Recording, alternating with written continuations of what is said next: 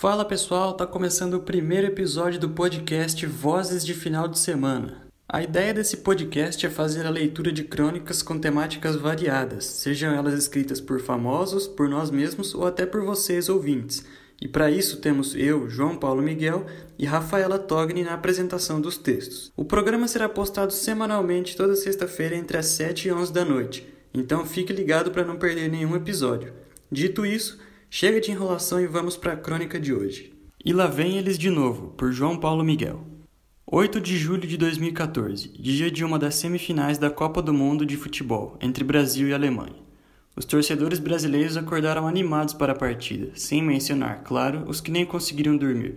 Afinal, não é todo dia que sua seleção do peito chega em uma semifinal de Copa. Bandeiras, vuvuzelas, muita música e pessoas vestindo a amarelinha tomaram as ruas do país e apesar de Neymar, o craque da seleção, não poder jogar devido a uma contusão sofrida em um jogo anterior contra a Colômbia, os torcedores brasileiros estavam otimistas. O palco do jogo era o estádio do Mineirão, em Belo Horizonte, Minas Gerais, com capacidade para pouco mais de 61 mil espectadores. O público presente naquele dia quase lotou o estádio. Em meio a mais de 58 mil torcedores, a voz dos brasileiros abalava a euforia alemã, que era minoria. Seria um dia perfeito para dar mais um passo rumo ao sonhado Hexa? Foi dado o pontapé inicial e logo aos 11 minutos de jogo, Thomas Miller abriu o placar para os alemães. O fato de praticamente ter começado a partida perdendo fez com que um semblante de preocupação tomasse conta dos brasileiros, que não imaginavam o que ainda estaria por vir. Minutos depois, o Brasil sofreu um apagão.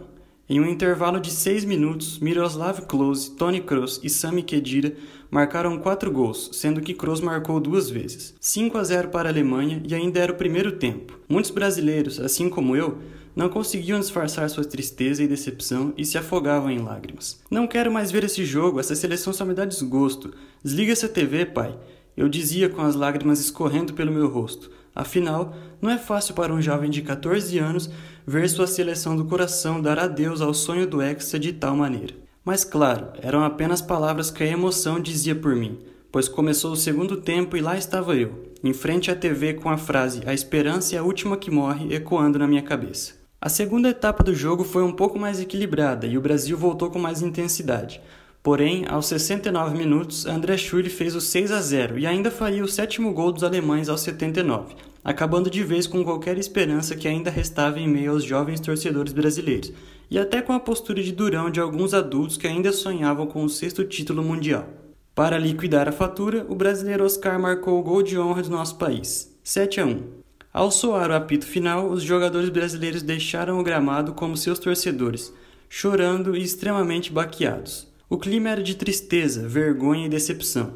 Um prato cheio para os antes, aqueles torcedores que, apesar de serem brasileiros, torciam contra sua própria nação. 8 de julho de 2014, uma terça-feira para os torcedores brasileiros apagarem da memória. Narração com a voz de João Paulo Miguel. E chegamos ao fim do podcast de hoje. Quer ter sua crônica lida aqui no nosso programa?